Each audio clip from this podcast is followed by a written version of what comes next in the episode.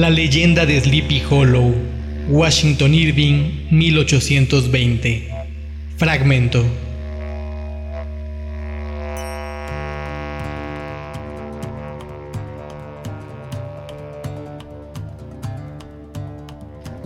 Habían acudido a la fiesta de Van Tassel varias personas radicadas allí que, como era su costumbre, empezaron a contar sus leyendas maravillosas.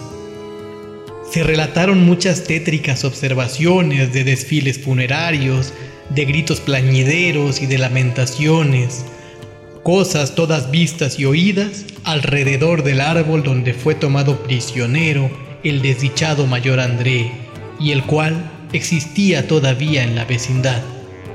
Alguien mencionó la mujer vestida de blanco que aparecía cerca de la roca de los cuervos y que hacía oír sus lamentaciones en las noches de invierno antes de una tormenta por haber perecido allí en la nieve.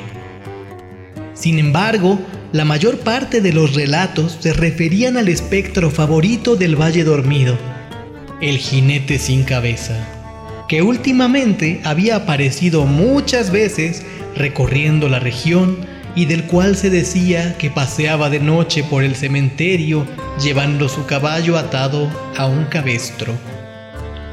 La situación aislada de esta iglesia parecía convertirla en el refugio favorito de inquietos espíritus. Estaba erigida sobre una colina, rodeada de árboles entre los cuales sus muros pintados de blanco relucían modestamente, como un símbolo de la pureza cristiana irradiando a través de las sombras del retiro. La colina desciende suavemente hacia un plateado lago rodeado de árboles, entre los cuales se distinguen a lo lejos las montañas que bordean el Hudson.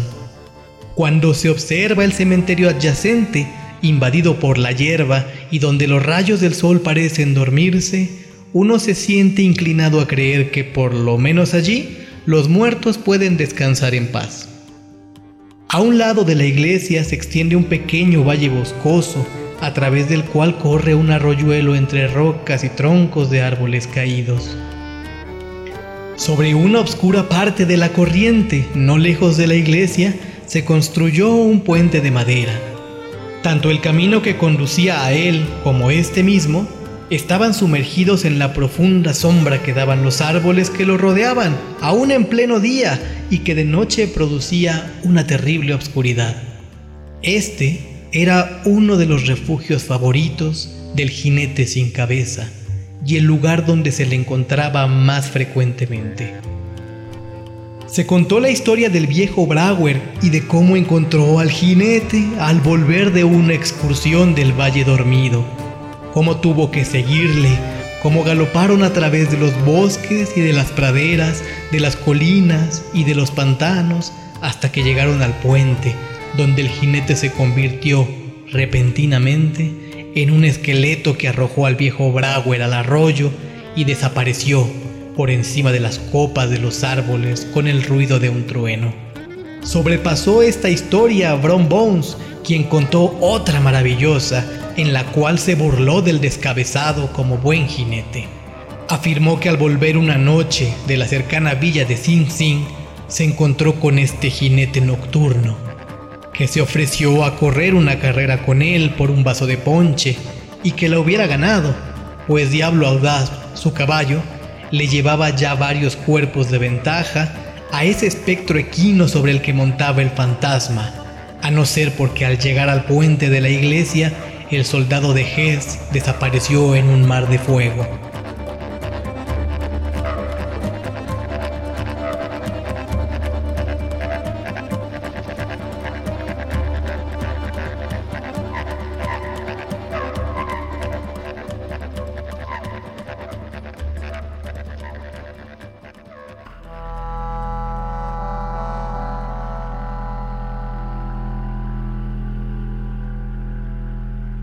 Todos estos relatos contados en ese bajo tono de voz con el cual la gente habla en la oscuridad, así como el aspecto de los oyentes, a los que solo iluminaba algún destello casual de las pipas, impresionaron profundamente a Ichabod Crane.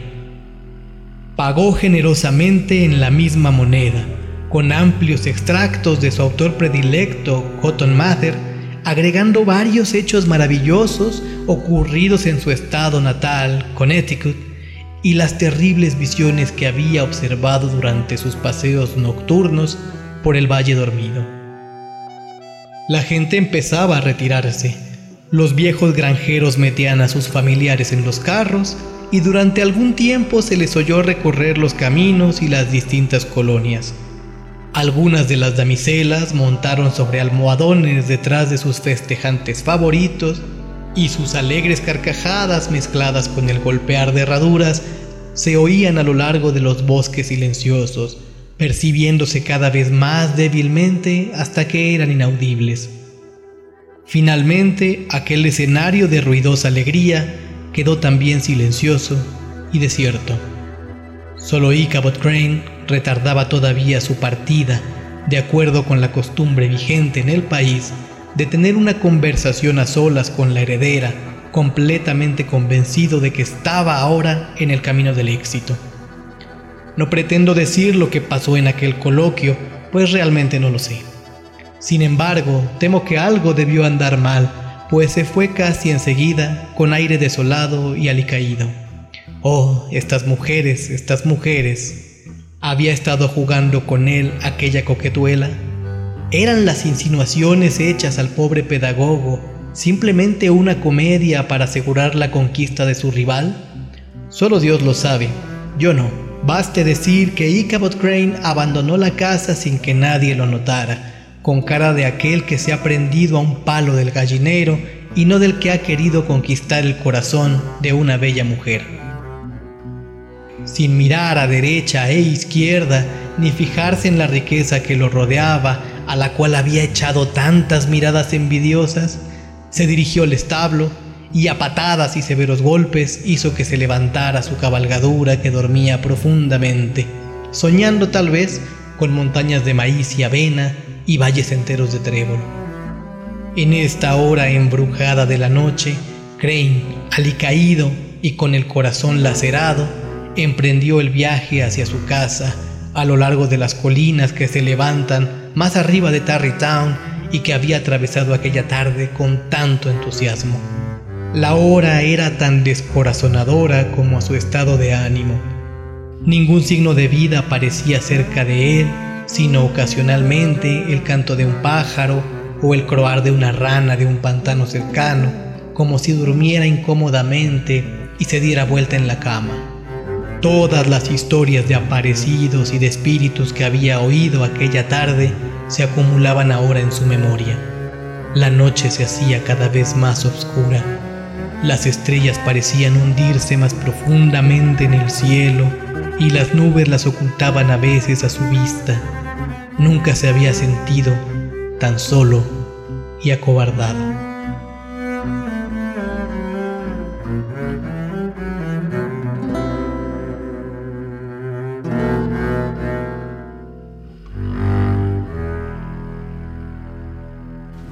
Contar lo que sé que es verdad y que esta misma noche sucederá. Los fantasmas y brujas a medianoche de sus mil maleficios hacen derroche. Los hay con cuernos y otros hay de más allá de los infiernos. Y los hay flacos y los hay viejos. Y algunos se han visto sin sus pellejos. Hoy noche de difuntos salen a espantar, a los que están vivos quieren embrujar. En la noche de difuntos no hay que andar, ni hay que salir a caminar. Fantasmas hay que nos dan horror, pero el sin cabeza, ese es el peor. El sin cabeza es más que peor. Cuando en su caballo va a buscar una cabeza que cortar, tiembla el mismo Lucifer, no le quiere hablar ni lo quiere ver.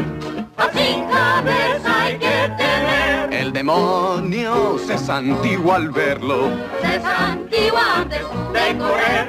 perdió su cabeza y quiere hallar una que le quede regular.